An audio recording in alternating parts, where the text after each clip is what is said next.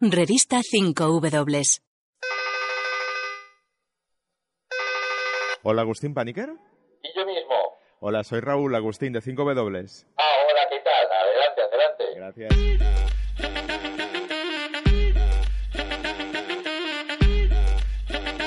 Pequeñas historias, grandes explicaciones. Agustín Paniker, ¿qué tal? ¿Cómo estás? Muy bien, muy bien, gracias. Gracias por acogernos en tu casa. Hombre, no, por mí, encantado, encantado. Mm.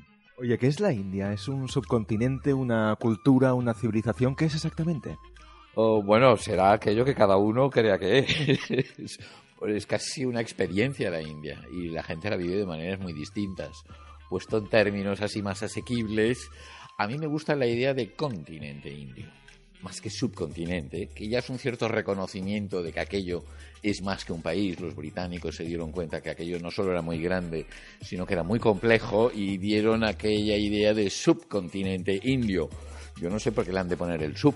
¿eh? Yo ya directamente se lo quito y si hablamos de un continente europeo, no sé muy bien por qué, ¿eh? porque aquello de los Urales, imagino que no te lo crees, que separan Europa y Asia, pues con la India, que los Himalayas y el Hindu Kush y todo eso sí tienen entidad, o sea, geológicamente lo justificaría, pero culturalmente, demográficamente, eh, lingüísticamente, eh, en términos de, de sociedad, sí justifica el estatus continental. Además, un, país que empezó partido también con su independencia. Sí, claro, empezó partido y aún se podría haber partido muchísimo más, ¿eh? porque es un mosaico de lenguas. Tú piensas que hay estados en la India que a lo mejor la gente no ha ido ni a hablar, eh, ni, ni hablar ¿eh? y que tienen eh, 80 millones, 120 millones de personas. Hay un estado que tiene más de 200 millones de personas y donde se hablan una treintena de lenguas. Por lo tanto, son verdaderos países. Eh, no podemos comparar India con España o India con Francia. eh, deberíamos comparar Tamil Nadu, eh, que es un estado de la India, con Italia o, o Maharashtra, que es otro estado, con España. Esa sería más o menos la conmensurabilidad, iría por ahí. ¿Vas muy a menudo a la India? Voy, bueno, sí, últimamente no tanto. Antes iba casi cada año, o cada año. Ahora últimamente voy por cuestiones de trabajo menos. Pero bueno, estuve ahora, no hace mucho, a principios de año. Y decías, es una experiencia sobre todo. Sí, porque es bastante peculiar todo el mundo que lo hayan visitado. La India tiene sus grandes eh, detractores y sus grandes fans incondicionales. Eh, yo creo que no hay que hacer, juzgarlo en estos términos, pero quien ha ido allí, desde luego, no ha regresado indiferente. O sea, nadie, no conozco a nadie que haya regresado y diga, bueno, va, ni fu ni fa, ¿no? Eh, es bastante, bueno, no, es muy intensa la India. Uh, para lo bueno y para lo malo. Por lo tanto, es toda una experiencia porque te confronta constantemente con muchas ideas, con muchas sensaciones, con muchas emociones, con muchos prejuicios, tanto positivos como negativos. Por lo tanto, es un país intenso en este sentido. Hoy hablamos de esa intensidad, hoy hablamos de la India y empezamos con el escritor y editor Agustín Panicar.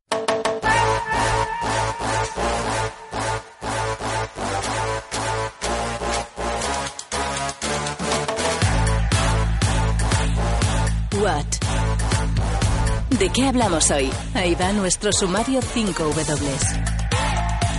En menos de una década, la India se convertirá en el país más poblado del mundo por delante de China, según previsiones de la ONU. Más de 1.300 millones de personas viven actualmente en la República de la India, un país compuesto por 29 estados. La diversidad también se palpa en sus más de 22 lenguas oficiales y centenares de dialectos y en la multitud de religiones que conviven en el país. Tierra de grandes imperios en el pasado e importante ruta comercial, hoy la India es la tercera economía mundial. No obstante, problemas endémicos como la pobreza, el analfabetismo y la desnutrición persisten en el país y a su vez también surgen nuevos retos como la emergencia climática por los graves problemas medioambientales y el deterioro de la calidad del aire.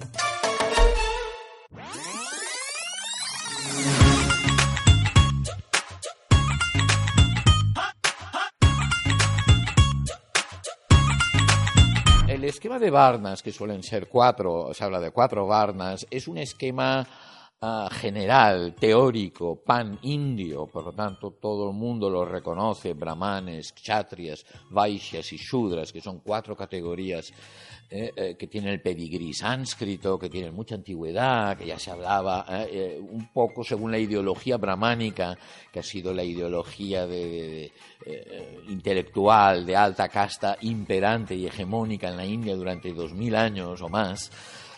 según esta ideología, la sociedad debería componerse de estas grandes cuatro clases socio-rituales o socio-espirituales, con ellos, por supuesto, en la cúspide, ¿no? Los brahmanes, que es el primer, el brahman varna. Sin embargo, oh, eso es un esquema teórico. ¿eh? Eh, ni siquiera los textos antiguos son tratados de antropología, no describen la sociedad, sino describen cómo les gustaría que sería la sociedad. Y la sociedad de la India no está compuesta por cuatro grandes varnas, sino por miles de castas. Cuatro, cinco, seis mil, no se sabe muy bien cuántas castas hay. ¿eh? Cuatro mil o cuatro mil quinientas sería una cifra razonable, que eso se llaman yatis en teoría, cada uno de esos miles de yatis debería encajar en uno de esos cuatro varnas, pero eso es una correspondencia muy, muy, muy teórica. ¿eh? Y la realidad de los indios, tal como viven la casta en el día a día, en su región, en su ciudad, en su pueblo, es en la yati, es en su pequeño eh, segmento en el cual han nacido. ¿eh? Sobre todo hay que entender, yati quiere decir nacimiento, ¿eh? que es lo que traducimos por casta. Uno nace en una determinada casta, porque es hijo de padre y madre de la misma o muy parecida casta. Por lo tanto, la casta se hereda, a diferencia de la clase social, que aunque uno nazca en una clase luego uno puede subir o puede bajar según los avatares que le vayan en su vida, la casta, si uno nace en la casta de los carpinteros, será siempre y morirá en la casta de los carpinteros, aunque sea taxista o director de banco. ¿eh? Eh, pero él tendrá eh, ese yati, ese segmento, esa pequeñita casta como marcador, uno de los marcadores identitarios. Estamos conversando con el escritor y editor Agustín Pánicar, autor del libro La sociedad de castas. El sistema de castas es una de las características sociales del país, aunque te gusta más hablar de sistemas en plural de castas. Sí, porque hay una sociedad de castas en cada gran región lingüística. ¿Eh? que pongamos que pueden haber unas 25 grandes áreas lingüísticas en la India. Se parece un poco a la Unión Europea ¿eh? en este sentido, que hay como 25 grandes países o áreas. Y cada una tiene su propio sistema social. Y el sistema de castas del estado de Gujarat, por ejemplo, es muy distinto del sistema de castas de Tamil Nadu al sur de la India. ¿Y eso eh, se ha ido transformando de alguna manera? ¿Sigue teniendo esa fuerza que tenía años atrás, ese sistema de castas?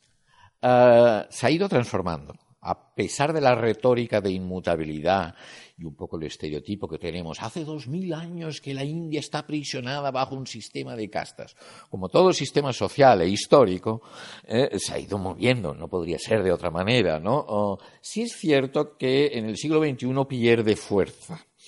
¿Eh? y por decirlo de alguna manera, quizás la clase social sea hoy en día un marcador más importante, o la religión, eh, que eh, un marcador identitario, un marcador social más importante que la casta pero aún sigue siendo muy importante, sobre todo para aquellos colectivos, aquellas 1.200, 1.500 castas llamadas genéricamente bajas eh, o intocables o Dalits, eso sigue siendo una realidad muy presente en la India del siglo XXI. Es verdad que los aspectos rituales, religiosos, eh, ligados a la vieja ideología brahmánica y sus tabúes eh, de, de comensalidad, de no compartir, de excluir a una serie de colectivos y sus ideas de pureza e impureza, eso recede bastante en el siglo XXI.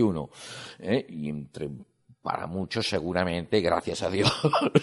¿eh? Sin embargo, hay otros aspectos más político-económicos ligados a la casta, de los cuales a veces no se habla siempre, eh, eh, que esos no receden, más bien se han reforzado en el siglo XXI la casta como lobby político, como grupo de presión. Hay castas de 50 y de 60 millones de personas, ¿eh? macrocastas.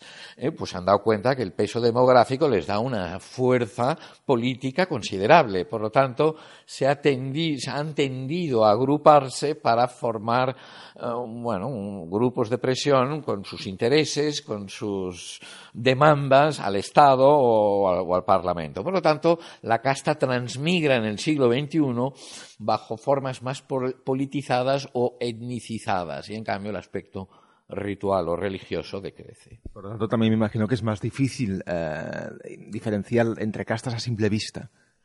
Sí, en una gran ciudad, en Nueva Delhi, en Mumbai, en Calcata, Ah, ya por la apariencia de la persona no se identifica. Pero la India sigue siendo la India de las 600.000 aldeas. ¿eh? Piensa que España tiene 8.000 municipios. ¿eh?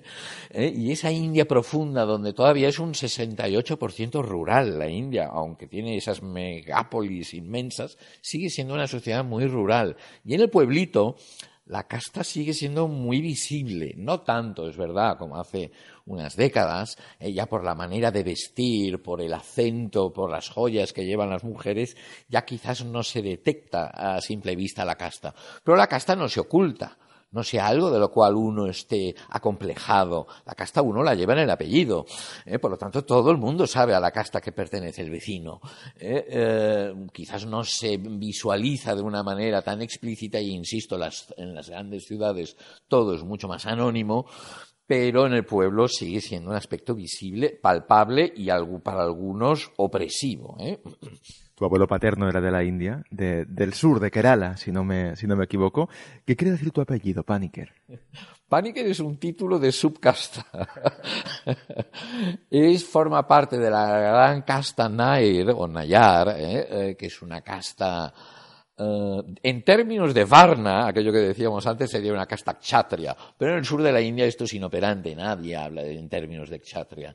Es una casta poderosa porque son siete millones y la demografía hace mucho. ¿eh? Eh, eh, tradicionalmente terrateniente, aunque Paniker concretamente es aquella sección de los Nayar que históricamente se habían dedicado a ser maestros de artes marciales. y a eso se dedicaban, parece ser, mis antepasados del siglo XVIII o del siglo XVII. Y, ¿Y te ha quedado algo de artes marciales? A mí muy poco. La cuestión es que Paniker, igual que Menon, son títulos de subcasta. ¿Eh? y es típico, uno dice Paniker en el sur y eh, automáticamente te ubican. Uno lo dice en el norte y puede que no sepan cuál es tu procedencia, cuál es tu pedigrí, por decirlo así, porque como decíamos al principio, la casta es local. Citábamos al principio tu, tu libro, La sociedad de casta, religión y política en la, en la India. Y decías ahora también, hay sistemas de castas que se van organizando, que van presionando. ¿Tiene algún impacto la casta en la política, por ejemplo? Sí, tiene, eh, tenía sobre todo ¿eh? en los años 90 y al principio del siglo XXI, eh, tenía mucho peso. Y se llama, y en ese libro que has mencionado yo tengo algún capítulo que hablo de la politización de la casta. Sin embargo, un poco para introducir algún elemento de actualidad, la gran victoria de Narendra Modi, ya en el 14 y ahora en las últimas elecciones en el 19, ha consistido y su gran éxito ha sido un poco romper con la política de castas. Ah, y esto le ha dado una fuerza insospechada hace diez años, eh, donde la tendencia era la politización de la casta. Modi procede de una casta muy baja, virtualmente intocable, eh, es de la casta Ganchi, que es una casta de Gujarat, equivalente a la Teli en otras zonas del norte de la India, históricamente eran recolectores de aceite. Ah, pero es una casta que, aunque técnicamente no es Dalit, no es intocable, está en lo que en la India llaman ligeramente por encima de la línea de polución. y de facto, sociológicamente, es una casta muy baja y pobre. Además, es hijo de un vendedor de té. Entonces es un plebeyo que entra en un partido de alta casta, el BJP, el partido que gobierna y al cual él pertenece. Por lo tanto, su primera revolución es interna. Agustín Panicar, gracias por contarlo también y por acercarnos un poco más lo que es la India. Muchísimas gracias y gracias por invitarme al programa. Un placer.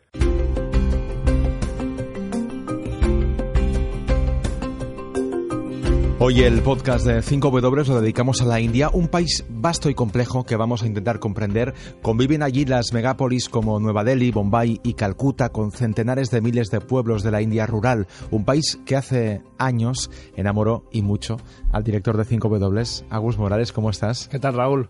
Bien- Ah, bienvenido a 5 dobles, ah, Raúl. Y, y has visto que dejaba una pausa, ¿eh? El- ¿Sabes que hay mucha gente que se pregunta por qué en cada podcast, eh, y este es el... eh, bueno, llevamos unos cuantos, ¿me saludas con bienvenido a 5W? Esa es la, la magia de la radio. Hay que encontrar un elemento de conexión con, con los oyentes y ahí está ese bienvenido a 5 dobles, Raúl, que ya es mítico. en Es los nuestra podcasts de 5 continuidad. ¿no? La, es, eh, la prueba a- de nuestra relación. Junto al TM, Territorio Morales, que ahora, ahora llegará. Sí, porque hoy, hoy empezaremos ¿eh? con Territorio Morales, pero Sí. antes eh, te quería preguntar por eso. La India te enamoró, tú viviste allí.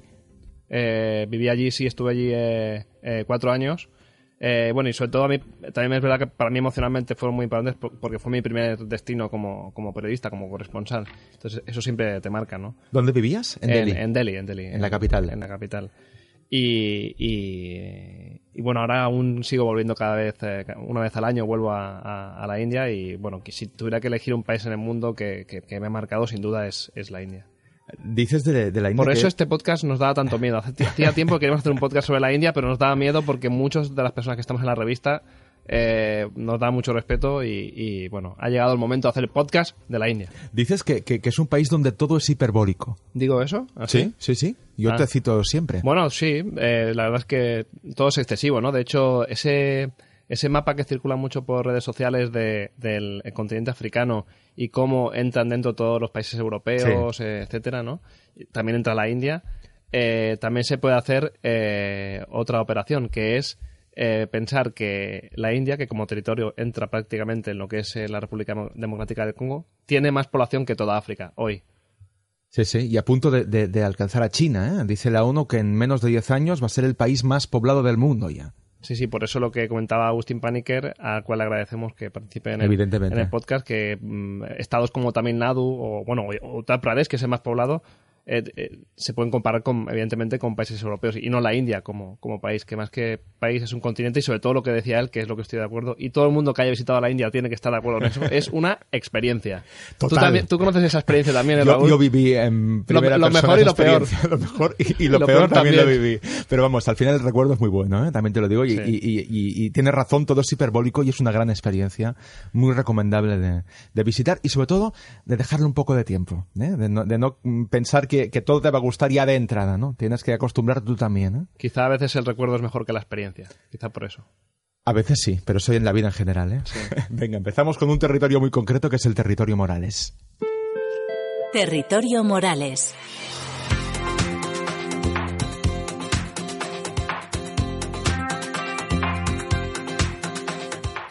Bueno, hoy Territorio Morales. eh, tengo que decir que eh, mi mejor amigo indio, Manoj Sharma, al cual le pedí un audio, me ha dejado tirado y no me ha enviado su audio para hacer un Territorio Morales más romántico. Entonces no pasa nada porque eh, he ideado un- un juego que hacíamos a veces en la India para Territorio Morales. A ver. Y para conocer mejor la India, que era cuatro grandes nombres de la India del siglo XX, que aparecen en los libros de historia, etcétera. Hay cierto consenso sobre esos cuatro nombres, ¿no?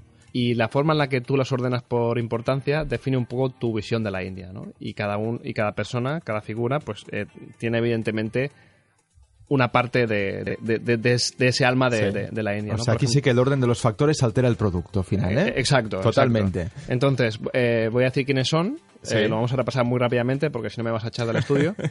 y eh, después vamos a añadir una sorpresa al final. Eh, los cuatro nombres, algunos ya. A ver, a ver, Raúl, ¿cuál- ¿cuáles crees que pueden ser? ¿Alguno que te suene? Pues ah, Gandhi. Gandhi, diría, correcto, ahí está Gandhi. sí, y, y por vinculación personal, yo diría que Tagore. Tagore. No, pero no es decisión mía, es, eh, digamos, O que la historia ya del siglo XX. general, ¿eh? Ah, y, y- y, mm, pf, Nehru. Nehru, correcto. Y, y el cuarto ya. mm, El- Yo me quedo con tres. Vale. Bueno, vamos con Gandhi. Mohandas Karanchan Gandhi. Mahatma es el apodo, que es gran alma. Esto hay que aclararlo. Eh, la gente sorprenderá saber que Gandhi no es precisamente popular en la India de hoy, aunque sea el, el líder de la independencia india, etcétera. Eh, y bueno, hay que recordar que fue asesinado por un, por un eh, radical de, Sí. de extrema derecha, hinduista. Eh, y mm, bueno, su papel eh, histórico ha sido revisado, la verdad. Em, pero aún así mucha gente evidentemente lo sitúa en primer lugar porque es quizá el, el- el más conocido. Sí, sobre todo, sobre todo fuera, ¿no? Que eso también es muy. pasa muy a menudo, ¿no? Que fuera hay una figura muy destacada Sí. que a lo mejor dentro no es tan bien valorada. Sí, sí. Y, y es el, el alma, pues si queréis, más, más, más ascética, más representante también, yo creo, del pasado de, de- de la India. eh, pero también tiene esa dignidad y esa, y esa voluntad de convivencia Sí. interreligiosa. Tenemos sí. a Rabindranath Tagore, que después hablaremos de él. Sí, yo creo que pero tiene un capítulo aparte. El hombre de letras de, de- de la India, el, el primer Nobel de literatura indio. Eh, tenemos a Jaw- Jawaharlal Nehru, que fue el primer jefe eh, de gobierno de la India independiente. Sí. Y tenemos a Ambedkar, que fue eh, uno de los padres de la Constitución india y eh, eh, uno de los, de los mayores defensores de la comunidad intocable, de la comunidad Dalit.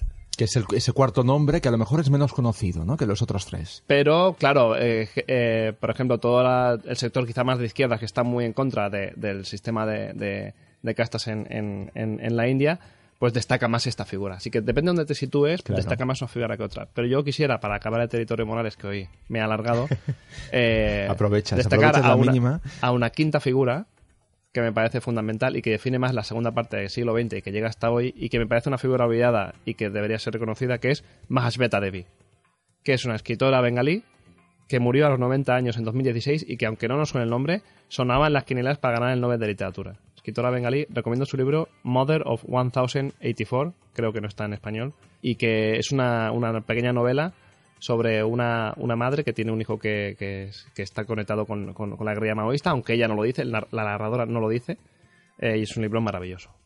Pero falta or- ordenar, ¿no? Los cuatro o cinco nombres. Eh, eh, claro. ¿ordeno? Claro. Queremos Evidentemente, mm, saber tu visión concreta de la India. Eh, en categoría especial he puesto ya Mahasveta Devi, Sí. porque me parece que necesita. Después, Tagore. Tagore. Ambedkar, Nehru, Gandhi.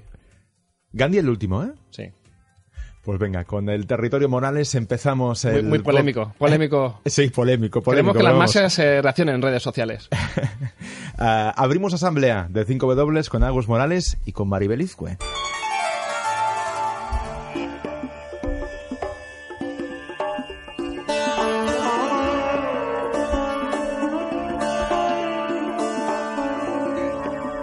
Why? Para entender lo que pasa en el mundo. Asamblea 5W. ¿Cómo estás, Maribel? Hola Raúl, ¿qué tal? Ya la conocéis, ella es la redactora jefa de 5W y además conociste, creo, a Agus Morales en la India, porque tú también has vivido allí. Sí, allí nos conocimos hace unos cuantos años ya, ha No llovido un tantos, poco. no tantos, ¿no? ¿Diez? Maribel era mi jefa. De- Maribel era tu jefa. No era su jefa exactamente, pero bueno, sí, yo, yo llevaba ya un poquito en la oficina y nada, y llegó Agus y enseguida tuvo esa conexión con la India increíble y maravillosa. Y bueno, pues ha llovido un poco, pero hasta hoy, 12 años. 12 años. 12 años, sí señor. Pues la India os unió. ¿Sí? Delhi os unió. Allí, y quizá allí fue germen de revista 5W. Sí, de hecho siempre decimos, ¿no? Que, que Red 5W tiene mucho de la India. Allí también, ¿no? Igor García Barbero, otro de los fundadores, eh, estuvo allí. Aldecua estuvo de Sí. visita también. Sí. Miquel también. O sea, todos casi, ¿no? Hay una conexión india. Ana también, Ana. Suriñac también estuvo de visita, aunque yo no la conocía allí. ¿Y qué es lo que engancha, creéis, de la India? Porque decíamos, es un país hiperbólico, es una experiencia, pero, pero ¿qué es lo que engancha, no? Porque todos habéis pasado por allí, habéis vivido tiempo, la gente yo creo que habla, que tiene un interés eh, en visitar, en conocer la India. Sí, la India, bueno, tiene una complejidad impresionante y creo que muchas veces puede llegar a abrumar, a sobrepasar. Pero esta complejidad también es lo que hace que sea un país fascinante, ¿no? Es un país que, que despierta muchas preguntas, llama a la reflexión sobre muchas dimensiones, sobre la dimensión humana, sobre la social, sobre la economía, sobre la religión. Entonces, mm, plantea muchas preguntas, ¿no? Y luego también, bueno, rompe mm, prejuicios y Totalmente. estereotipos totalmente. Y tiene una cosa que, que yo siempre repetía y es que en la India no te aburres nunca, jamás. Es muy difícil aburrirse. Siempre hay algo que observar como mínimo, ¿no? Porque es difícilmente comparable a lo mejor con otros países que podemos haber visitado, que podemos conocer.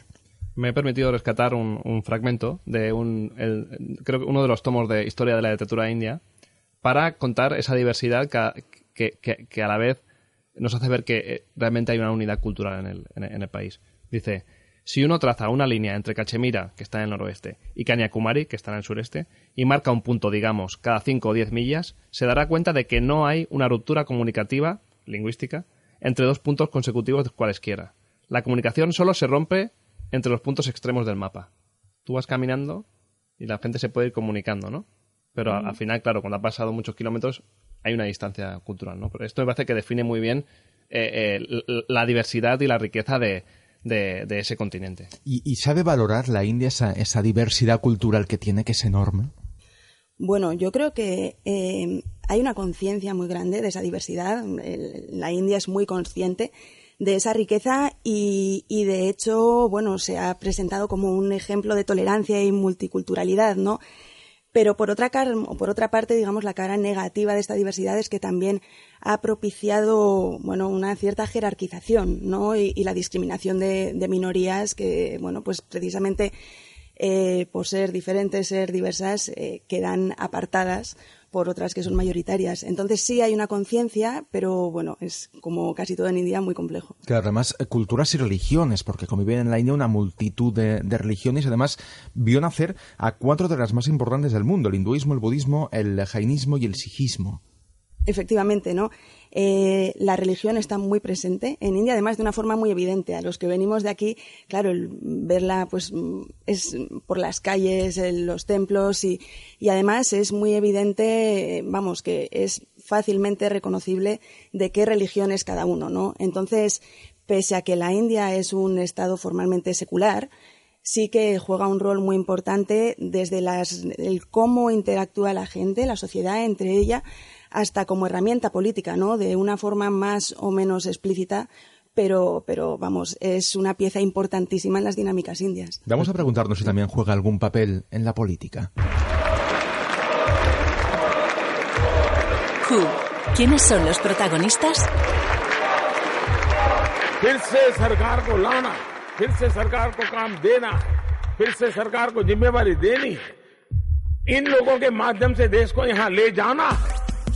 En mayo de 2019, el, primer ministro indio, eh, Narendra Modi, arrasó en las elecciones y estará en el poder los próximos cinco años, hasta el 2024. El líder del Partido Popular de la India, el BJP, es el político más votado de la historia en unas elecciones con más de 900 millones de votantes. Ah, antes, eh, cuando escuchábamos a Agustín Paniquer, ya nos avanzaba algo sobre Modi, eh, procedente de una casta muy baja, hijo de vendedor de té. Vamos a contar un poco quién es, qué piensa, cómo es Modi. Bueno, Modi es una persona formada en la política, entró en política desde muy joven y además en una facción radical muy cercana al BJP. Él eh, es hinduista y de hecho es hinduista extremista, ¿no? Antes de, llegar a la jefatura del gobierno, de hecho, tuvo vetada la entrada en países como Estados Unidos por su vinculación, por su, bueno, por el, papel que tuvo en, en, los enfrentamientos entre musulmanes e hindúes en Gujarat que es un estado de la India que él gobernó durante muchos años, ¿no? Entonces, más que el papel que tuvo, el papel que no tuvo, ¿no? Su, posición eh, para no actuar en, esos enfrentamientos que dejaron cientos de muertos. Es una persona muy carismática y una persona también eminentemente pragmática. Eh, al llegar al poder, digamos que estas, eh, esta cercanía al extremismo hinduista, pues quedó un poco tamizada a propósito, ¿no? Pues para dar prioridad a este papel pragmático que tenía. Y, esto ha hecho, bueno, pues le ha llevado a vencer en dos elecciones consecutivas. Y, además con una mayoría muy contundente. ¿eh? Se dice también de él que, ha roto ah, con la política de castas. ¿Es eso cierto? Sí, de alguna forma sí. Eh, esto es muy interesante porque, bueno, yo recuerdo que estábamos en la década de 2000 en, la India, que veíamos un, panorama político totalmente fragmentado, aunque en aquel, en aquel momento gobernaba el Partido del Congreso, pero... Es el histórico partido, ¿eh? que ha gobernado desde la independencia. Es el partido más emblemático desde la independencia de, la India, de la dinastía Gandhi. Eh, y aparecían también, con más fuerza ya, partidos de casta, ¿no? Partidos que buscaban el apoyo eh, eh, de determinados sectores eh, y, que, y que pensábamos que, que, eso se iba a ir fragmentando más a lo largo del tiempo y iba a ser más complicada la mayoría absoluta. Sin embargo, más que BJP, Modi, yo creo, ha conseguido una, una, dos victorias apabullantes que, que tienen que hacernos reflexionar sobre lo que está sucediendo en el país en el sentido de que eh, eh, son victorias muy importantes, sobre todo teniendo en cuenta ese, escenario tan fragmentado y teniendo en cuenta la diversidad de la claro, India. Claro, porque además alguien agrupa esas, esas eh, diferencias ¿no? en una única persona o partido. también, claro, decías también Maribel, es una persona, un extremista hindú. ¿Eso puede poner como mínimo en riesgo ese estado laico que es la India? Bueno, al llegar al poder, Modi mostró su cara más moderada, ¿no? Digamos que lo apaciguó un poco, Pero, pero sí, innegablemente el hecho de que una persona como él esté al frente del gobierno de la India ha dado más espacio al movimiento hinduista más extremo para manifestarse ¿no? más abiertamente y sin duda es algo que se está palpando más en los últimos años. Entonces, aunque él le enseñe la cara más benévola del hinduismo, sí que es cierto que, que está, bueno, pues que sobre todo en algunas zonas del país está ganando fuerza. Y cuando digo que enseña la cara más benévola del hinduismo, precisamente porque hace pocos días eh, se celebró una iniciativa en la que el propio Modi eh, tuvo una parte importante, que es el Día Mundial del Yoga.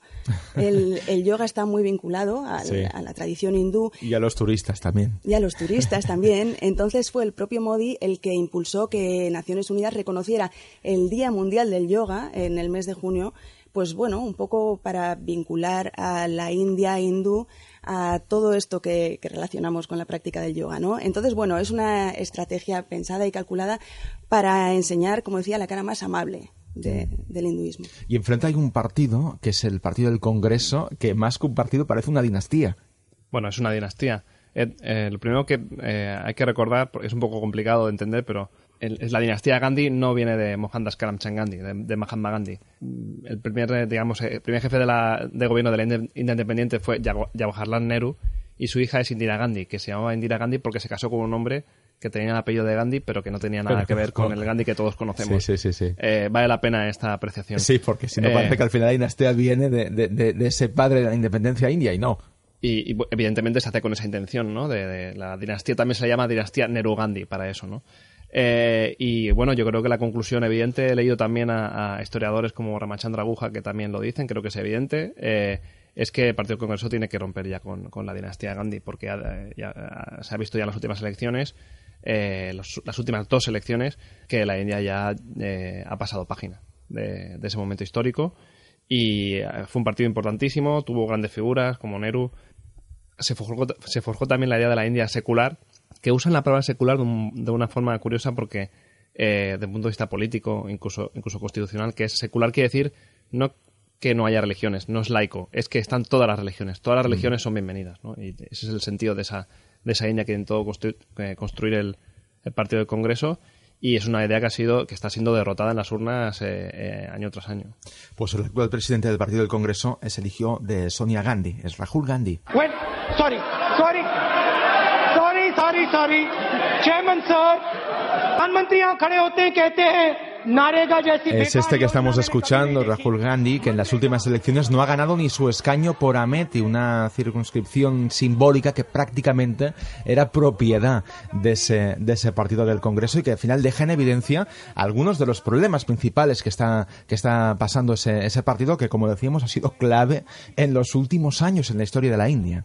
Exacto, 60 años gobernó, gobernó la India y bueno, estas últimas elecciones han confirmado un poco la debacle ¿no? del, del, partido y lo que comentaba Agus, la necesidad de renovarse y de salir de esa dinastía. También influye que Raúl Gandhi no es un buen comunicador, no, no tiene el carisma que tenían otras personas de, su familia. Lo parece por ese fragmento que hemos escuchado, ¿eh? porque no es una persona muy, eso que decías, ¿eh? con, con, una facilidad verbal mm, clara, no, no, no es. Sí, exactamente. Mira, el, pocos meses antes de las elecciones, eh, en, bueno, pues, eh, pues estuve en Delhi y todas las personas con las que hablaba, todos decían, pero Raúl Gandhi es un desastre, es un desastre, es que Raúl no.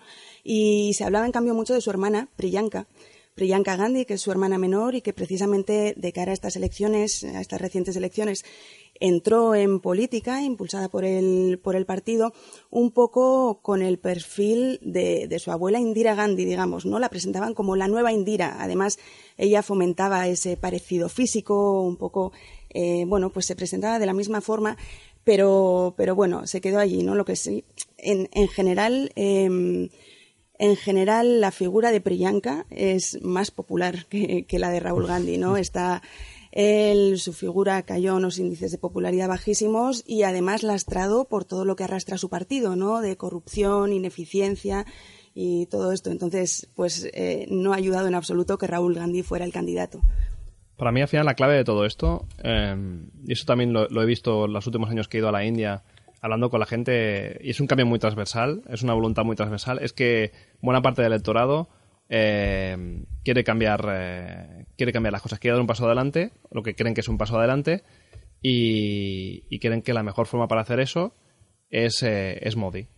Es esa idea nacionalista, hinduista, si, si, si, queréis, pero ven en él una forma de llevar a la India a, otro nivel, de presentarse ante el mundo de otra manera, de salir de esas décadas de... El, Partido Congreso está asociado al pasado, a, la burocracia, a, la, a la, corrupción, incluso a, a, veces a, la humillación, a verse en el, en el en el escenario internacional verse un poco por debajo y ellos ya quieren verse como una superpotencia, verse por encima, cuando el país tiene problemas estructurales muy graves, eh, que después hablaremos de ellos, pero creo que esa es una de las claves de, de, lo que está sucediendo en la India, electoralmente. Como, decíamos, el Partido del Congreso ha gobernado desde la independencia de la India, un país que nació partido en 1947. When. ¿Cuándo cambia la historia? La India fue una colonia británica. El 15 de agosto de 1947, la independencia y la partición llegaron juntas. Los ingleses dibujaron una frontera en cinco semanas para crear dos países, uno para los hindúes, que es la India, y otro para los musulmanes, que es Pakistán. Y aquello, Agus Maribel, provocó una de las grandes tragedias del siglo XX.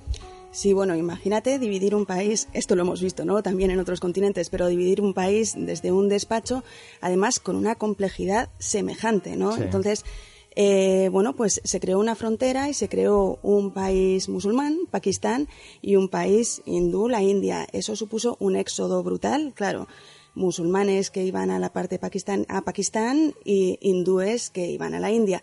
Además, con, el, con esa vuelta de tuerca de que Pakistán estaba dividido en Pakistán occidental y Pakistán oriental. Entonces, bueno, fue una situación complejísima eh, que provocó cerca de 12 millones de refugiados, de desplazados, y un millón de muertos en enfrentamientos, porque claro, en esos lugares en los que una de las comunidades era mayoritaria, eh, hubo enfrentamientos que aquello fue una auténtica masacre. Una división que además eh, continuó en la década de los 70. Fue entonces en el 71 cuando, cuando Pakistán Oriental eh, se, se, convirtió en Bangladesh, ¿no? Después de la llamada guerra de independencia para, para ellos, una guerra que evidentemente fue, fue apoyada por, eh, por la India y que dio, dio, dio, fin a una situación realmente insostenible que era la de eh, una ala oriental con una mayoría bengalí que tiene, que tiene una identidad muy, muy, muy fuerte, muy vinculada a, a, la lengua y a la cultura bengalí y una parte occidental, la del actual eh, Pakistán, en la cual había panjabíes, eh, pastunes, eh, sindíes. Eh, Agus Maribel, vamos a saludar ahora a la investigadora asociada del CIDOP y del Observatorio Político y Electoral del Mundo Árabe y Musulmán,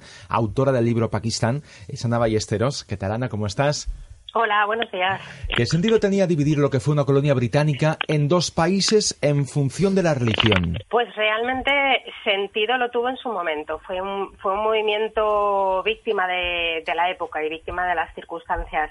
Eh, ahora, si lo pensamos en frío, obviamente vemos que sentido no, no había, ¿no? Pero a medida que se iba desarrollando el movimiento de independencia y lo que los ingleses, o pues los británicos llamaban el traspaso de poder, em, las diferencias entre, entre comunidades era ya tan evidente que, que al final eh, bueno, la, partición acabó ocurriendo eh, casi a pesar de quienes la pedían y, y como auto profecía, ¿no? profecía autocumplida, algo así, porque realmente fue, fue el momento de caos, las prisas de los británicos por salir de la India, fue, fue un todo. Mm. A la vez. Hace ya más de 60 años de, esa partición, pero ¿marca todavía hoy a, los dos países, a India y a Pakistán, esa partición? Sí, la partición es, es una presencia constante en, en, no solo a la hora de la política exterior de ambos países o, o las políticas de defensa interior, eh, también lo es para buena parte de la población. Eh, bueno, vosotros también habéis estado en, en Pakistán y en India y, y todos hemos conocido a, a, personas que te cuentan que tienen familia al otro lado o personas que emigraron, cuya familia emigró de, eh, yo he conocido Sikhs en, en, en Delhi que, cuya familia vienen de Peshawar y que te hablan de Peshawar, del Peshawar de la prepartición, o, familias eh, musulmanas en, que, divididas entre Pakistán e India. Es decir, eh, al final eh, la población ha pagado el precio más alto eh, porque el, la dictadura de, las, de los visados eh, no les permite ver eh, a sus familias en el otro lado de la frontera o conocer eh, las ciudades de las que provienen sus padres, por ejemplo. Entonces, en ese sentido, eh, la partición está todavía muy presente, pero hay que tener, como estabais comentando, hay que tener en cuenta eh, el, el impacto psicológico de la magnitud de tal drama, porque cuesta poco decir eh, más de 12 millones de, refugiados y, las víctimas no están contabilizadas. O sea, realmente se calcula que, cerca del millón o más. Entonces, eso eh, indudablemente deja una huella y deja unas cicatrices que tardarán mucho tiempo todavía en curar. Mm. Cada tarde en la frontera entre la India y Pakistán, en el paso fronterizo de Atari Wagah, en la curiosa ceremonia de cierre de la frontera, se convierte en eso que vamos a escuchar.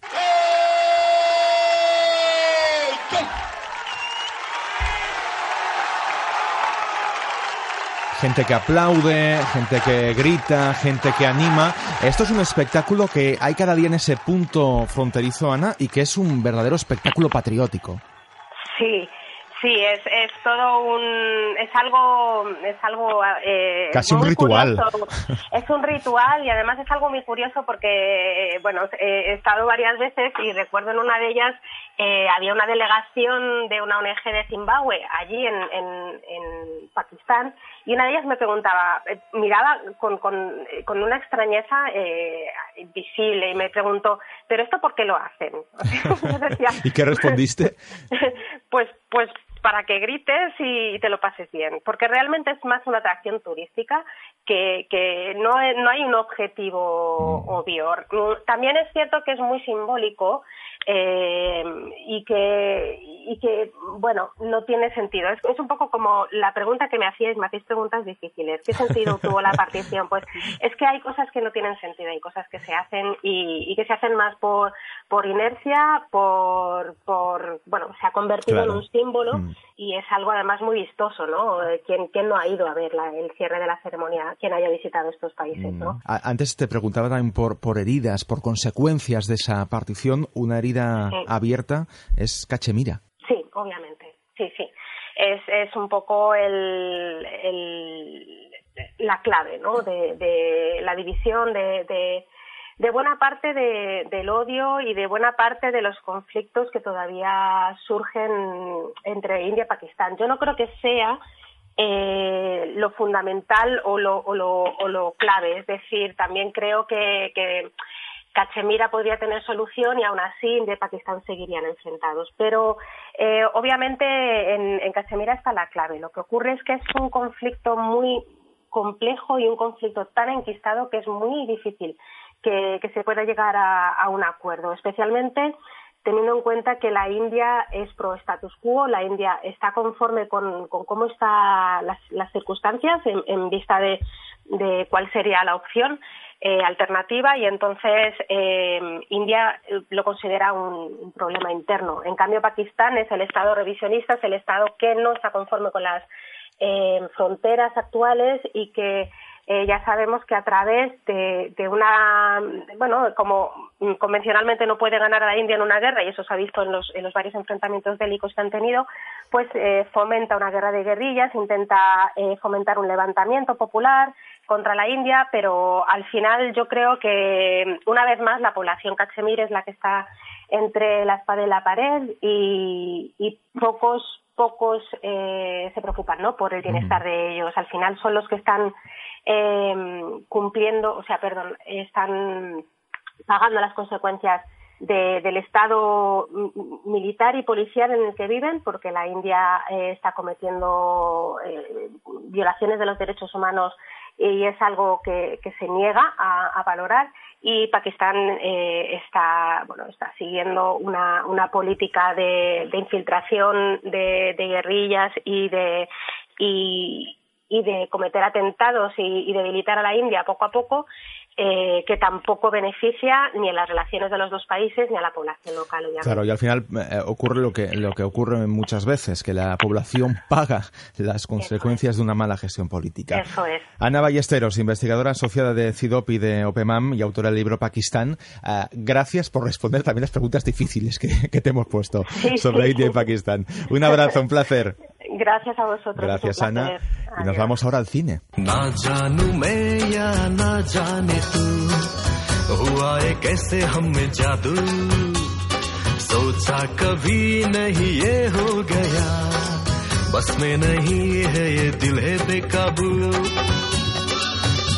Decía cine y a lo mejor habría podido dicho, eh, decir eh, Bollywood porque es la industria cinematográfica en lengua hindi, es una pieza clave ya en la cultura popular del país. 245वीं पुलिस वाली picture Take one, clap, and action.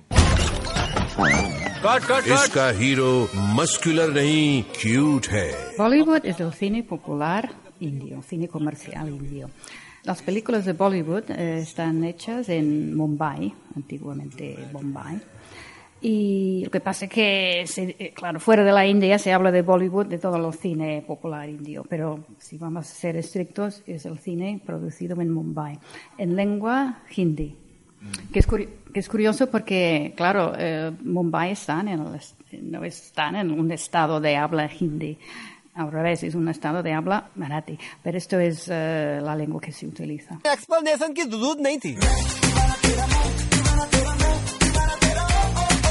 Hemos charlado sobre Bollywood con la profesora e investigadora de la Universidad Autónoma de Barcelona, Felicity Han, que es especialista en literatura y cine indio. Es que de hecho, claro, mm, en el extranjero pensamos que toda la India es que es un, pensamos que es un país como cualquier país europeo, y claro, es un subcontinente. Evidentemente hay, hay cine en muchísimas lenguas indias. Aparte de esa B de Bollywood que nos eh, traslada directamente a, a Bombay o a Mumbai, el resto del nombre nos recuerda a Hollywood ¿Se parecen algo Bollywood y Hollywood? Realmente las películas, el contenido, la- un un mensaje y todo es totalmente diferente.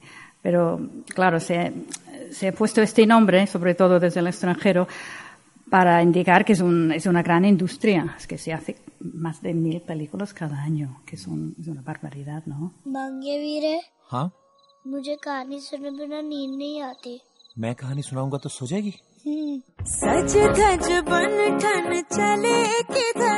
por ejemplo, el cine de Hollywood normalmente se rige por géneros, ¿no? Tienes una película del oeste, una película, un thriller, una película de, de, de, de terror.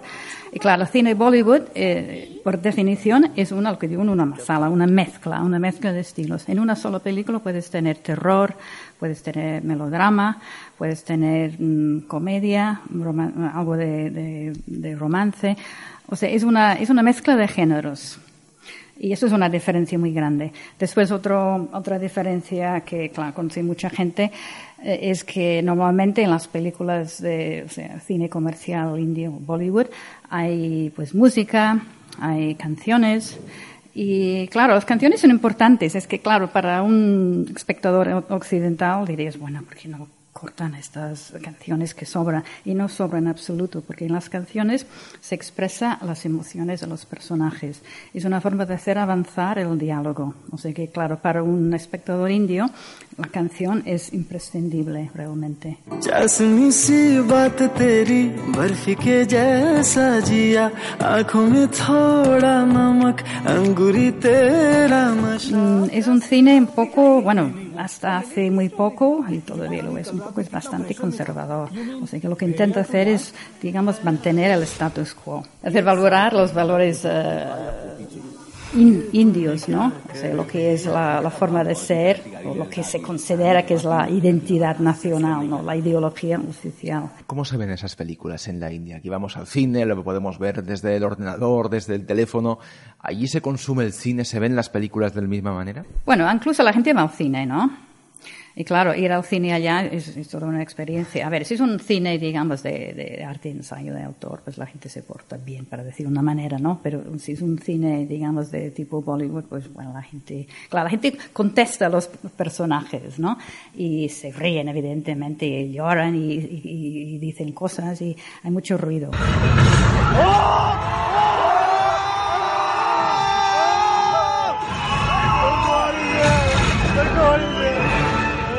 otra cosa que estás en, el- en el- en un cine y cada dos por tres oyes un móvil. Es que es, es otra forma de consumir cine, ¿no?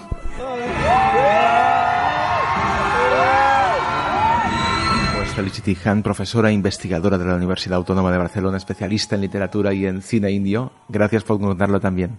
Hasta la próxima. Muchas gracias, encantada. Pues estamos en Bollywood. No sé si Agus Maribel sois fans, si seguís el cine de, de Bollywood. Sí, bueno, algo. ¿Alguna película?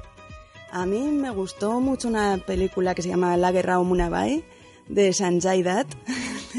y Agus me pone una cara rara, pero debe ser una peli de 2000, 2000, eh, 2006, 2007 y es una peli fácil, entre comillas, porque bueno, tampoco es excesivamente larga para lo que son las películas de Bollywood, que pueden durar dos, tres horas fácilmente. Se lo decía, ¿no? Felicity que son películas Sí. muy largas. Efectivamente. Y, y, bueno, cuenta la historia de un personaje que mezcla un poco aventura, romanticismo, no sé, es una película a la que yo tengo cariño. Pal, pal, pal, pal, harupal, harupal. Es esa, ¿eh? Es esa. Eh, O sea, ¿te sabes la canción de la hay peli? varias canciones. Hombre, O sea, eso es nivel 10 ya, No, ¿eh? no, eso tiene, Ah. eso como comentaba Felicity, eso te- claro, la- o sea, la, la película va irremediablemente asociada Sí, a con la banda música. sonora. Sí, sí, Eso sí, sí, sí. Eso sin duda. También estaba en Munabai MBBS, que no sé si era la anterior o la o- es la siguiente. Creo ¿no? que es la siguiente, Es la siguiente. sí, bueno, sí, Sanjay sí. Dutt es mi, mi actor favorito de uno de mis actores favoritos Sí. de, de Bollywood. Pero ya que estamos hablando de cine indio y no de Bollywood solo, eh, voy a aprovechar para recomendar a- al gran cineasta indio Satyajit Roy y en concreto lo más famoso es la trilogía de Apu, eh, pero quizá eh, eh, Arranger Din Ratri es la película que más me ha gustado, que eh, la recomiendo y que se puede encontrar, pues no sé, no sé dónde la verdad, pero Pero seguro que hay yo alguna la manera de yo localizar la yo- peli. Yo me la encontré, o sea, me la compré en su momento en DVD allí en, en, en, en la India, pero bueno, se, la recomiendo encarecidamente. Pues quizá algunos recordaréis la historia que escribió Agus Morales, el número 3 en papel de 5 W.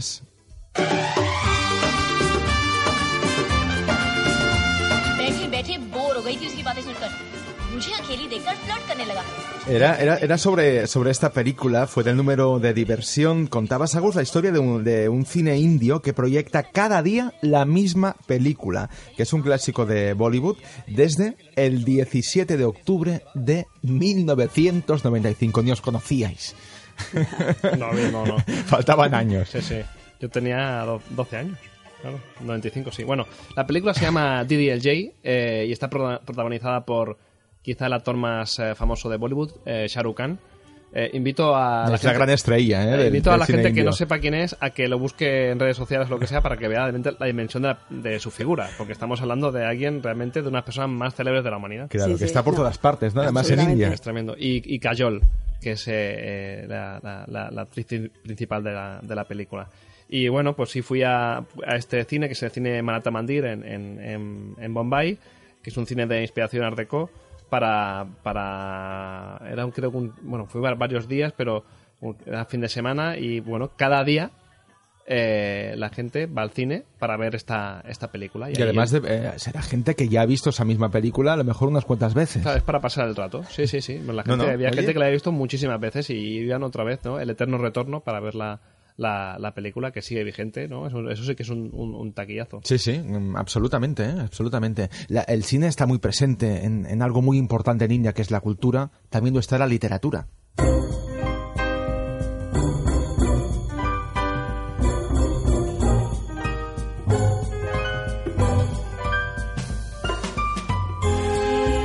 Quizás alguno, o más de uno, ha leído un libro que hace 20 años fue un fenómeno literario, El Dios de las Pequeñas Cosas, de la escritora india Arundhati Roy, que se tradujo a más de 40 idiomas. Un libro que cuenta la historia de una familia de Kerala, que es un estado en el sur de, de la India. Agus Maribel, ¿lo habéis leído? Sí. Sí, hace, hace muchos años ya, pero sí, yo creo que de hecho fue una de mis primeras eh, conexiones con la India, ¿no? Mm, Sí. Además es una, es una autora muy crítica también con el país. Sí, a mí me, me llama la atención que, que, bueno, evidentemente fue un bestseller, el, el Dios de las Pequeñas Cosas, eh, pero que eso tape también todo lo que ha sido como, como escritora de no ficción. eh, y, y sí, ha hecho todo lo posible para eh, eh, desvelar el lado más oculto de la India también, ¿no? Ha hablado de, de, de- de la lucha del Estado contra, contra la guerrilla maoísta, ha hablado de Cachemira, eh, ha hablado de las multinacionales que, que- que operan en la India. Eh, es una voz muy, muy crítica. eh, y vale mucho la pena su obra narrativa y también su obra de, de, no ficción. Además hablaste con ella a finales de 2017, vino a Barcelona, presentaba su última novela, El Ministerio de la Felicidad Suprema, y charlaste con ella. La India es un lugar que amo pese a todo lo que he escrito. Un lugar extraordinario donde la imaginación salvaje aún no ha sido colonizada.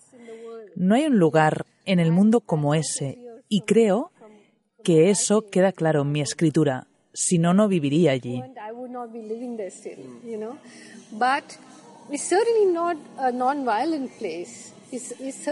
Pero también es un lugar violento, un lugar donde la gente ha institucionalizado una estructura de injusticia que es de las más antiguas y terribles del mundo. Es un lugar en el que hay miles de personas en la cárcel acusadas de sedición porque estaban protestando por tener que entregar sus tierras a compañías mineras. Es un lugar ocupado por el ejército. Desde 1947 no ha habido ni un solo día en que el ejército indio no estuviera desplegado dentro de sus propias fronteras contra su pueblo.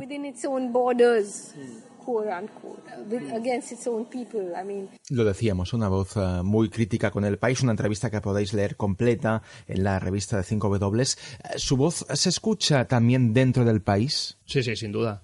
Eh, no, es el caso de, que, se pueda con otros escritores o escritoras que son muy conocidos a nivel internacional, pero que en la India no, no, no. Ella tiene una voz importante dentro de la India eh, bueno, como voz literaria, pero también como, voz dentro del panorama eh, político y dentro de, sobre todo entre los sectores más de izquierdas, pues es, es, es eh, muy seguida y muy odiada también por el, por el nacionalismo más, más hinduista. La escritora Rundati Roy me viene perfecto, Agus, para darte de un poeta bengalí que creo que te emociona profundamente. The human world is made one. All the countries are losing their distance every day. ¿Quién es Agus? Tú mismo lo puedes presentar, ¿eh? Porque yo creo que si alguien tiene que presentar, eres tú. Este es, es que nunca logro su voz porque Yo creo que es quien, quien, me estás pensando que es. Rabindranath Tagore, sí, pero... a ver, a ver, a ver.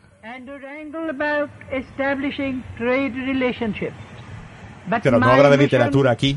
Habla de todo, Tagore habla de todo. Eh, ¿Por qué es tan importante, Agus? Mira, pues aparte de, ser el primer eh, no europeo en ganar el premio Nobel de literatura, aparte de ser eh, la única eh, persona que ha compuesto dos himnos nacionales, el de la India y Bangladesh, los dos fueron compuestos por Tagore.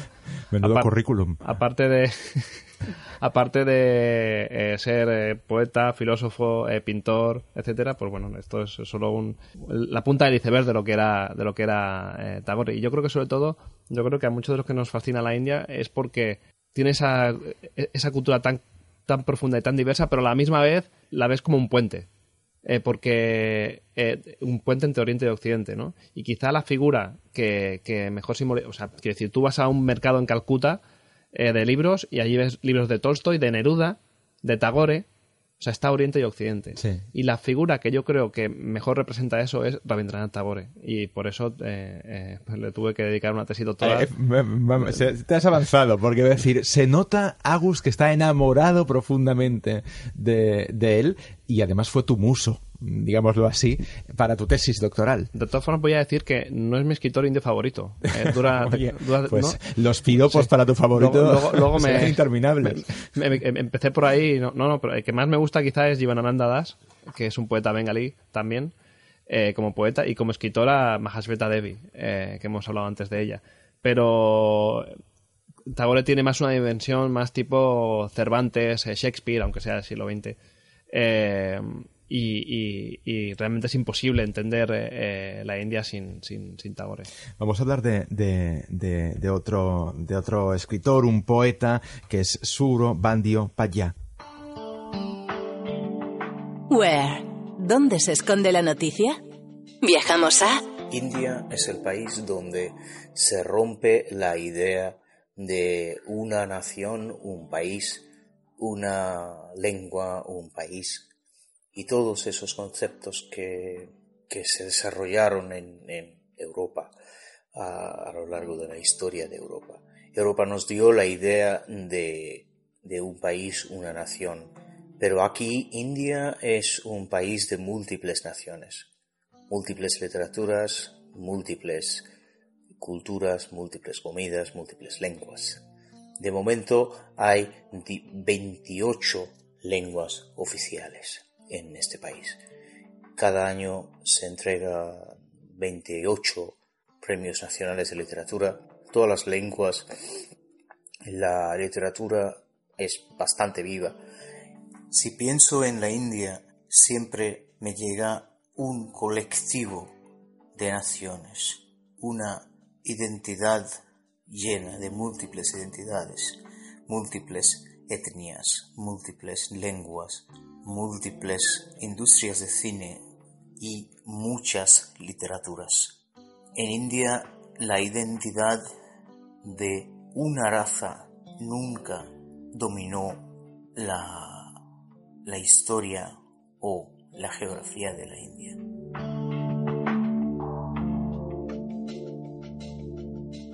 Un país con múltiples lenguas y, os quería hablar también de, dos, el inglés y el persa.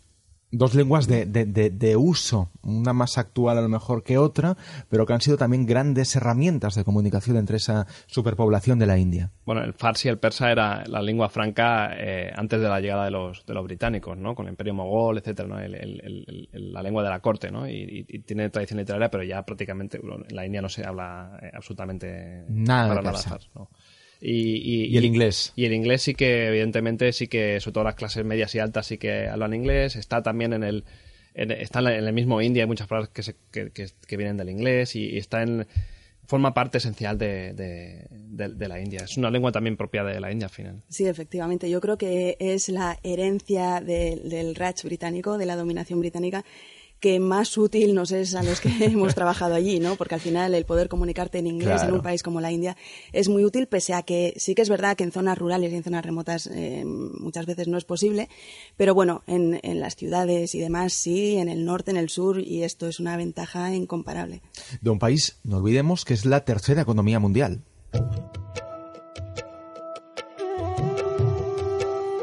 Tercera economía, pero la pobreza y el analfabetismo continúan en su sociedad.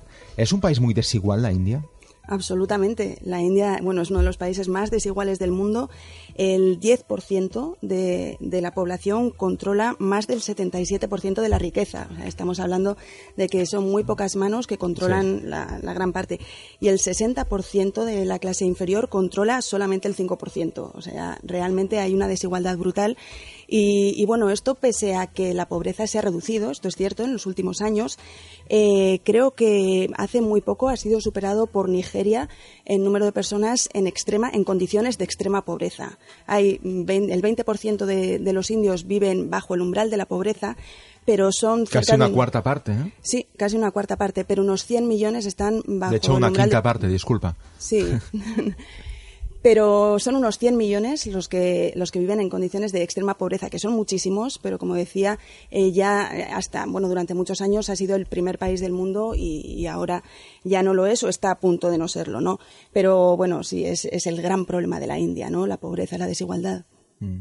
Decíamos también que, la India eh, ahora mismo es el segundo país en población del mundo a mucha distancia del resto de países, pero según las previsiones de la ONU está a punto de serlo, será en menos de una década el país más poblado del planeta. Hay algunos problemas que, que están muy vinculados y muy relacionados a esa superpoblación de la India. ¿Cómo los afronta? Bueno, eh, la verdad que están tomando medidas como se intenta promover el control de la natalidad a través de la educación, ¿no? Hay zonas en las que se anima a las niñas o se toman medidas para animar a las niñas a permanecer más tiempo en el colegio, con lo que eso retrasa el, eh, bueno, la edad en la que eh, retrasa el matrimonio, digamos, y también la, educación contribuye a, disminuir el número de hijos. Lo que pasa que son al final iniciativas que van muy poco a poco, muy aisladas y, bueno, esto hace que, sea un enorme, enorme problema y con consecuencias graves, ¿no? Hace que las instituciones sean muchas veces disfuncionales,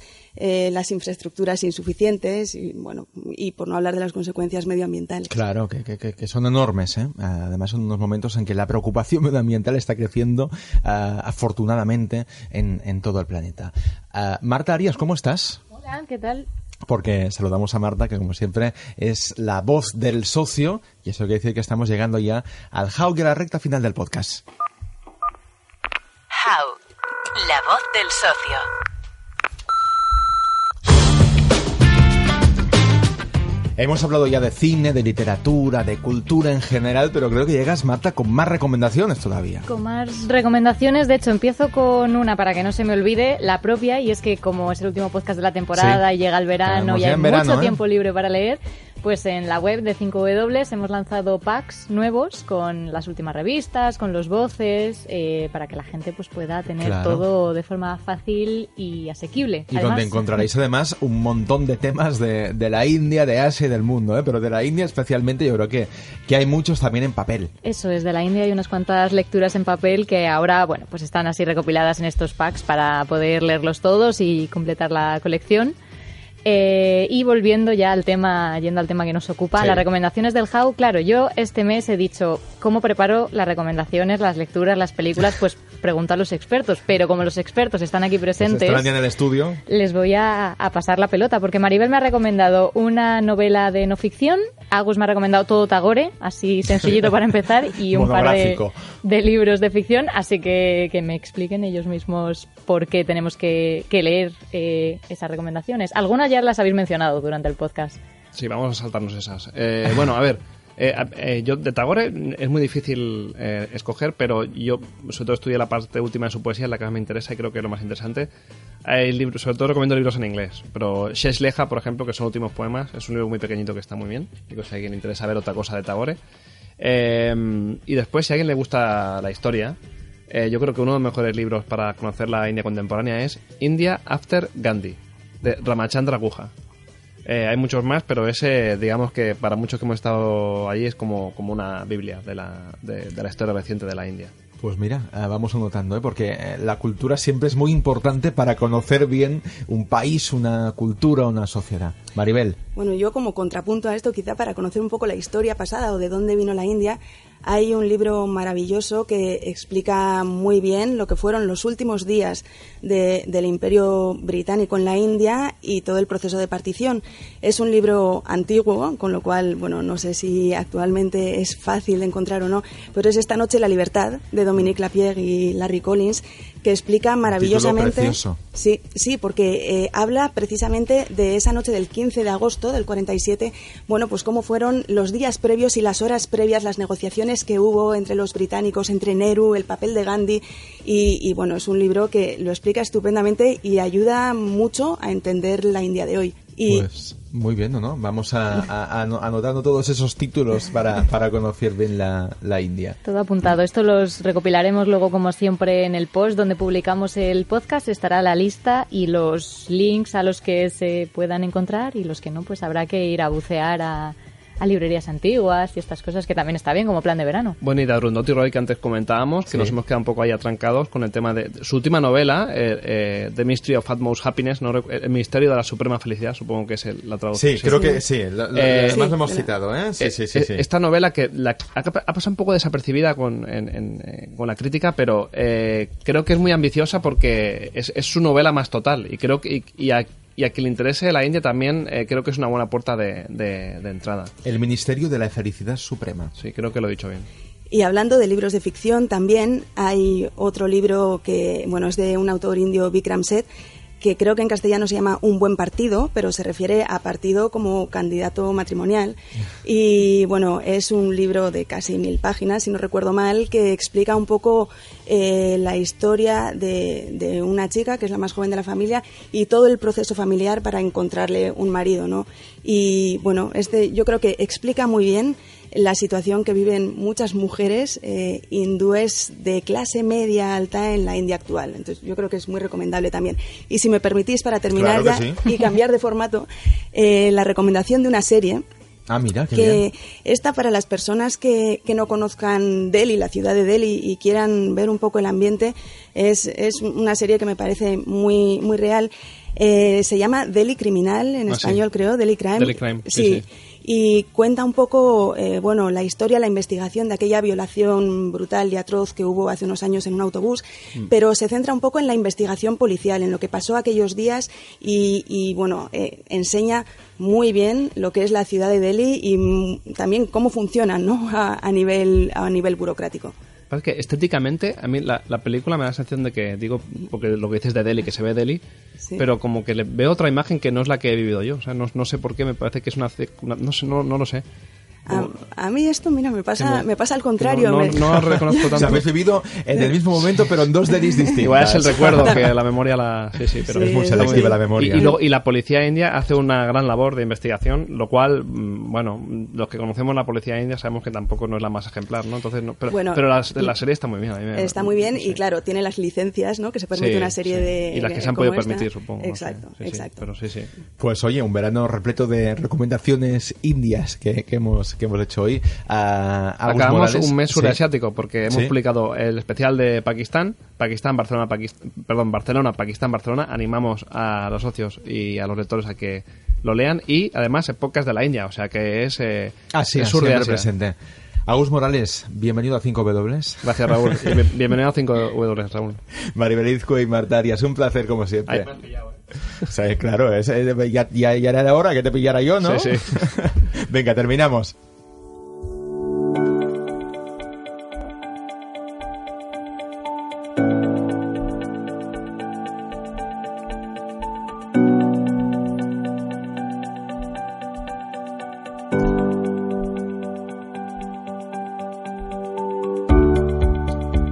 Civilización, continente, país explosivo. India son tantas cosas. Es el segundo país más poblado del mundo, a punto de ser el primero ya, ¿eh? según las previsiones de la ONU. Es la tercera economía mundial, pero es también una cultura milenaria, cuna de lenguas y de religiones, de literatura y de cine.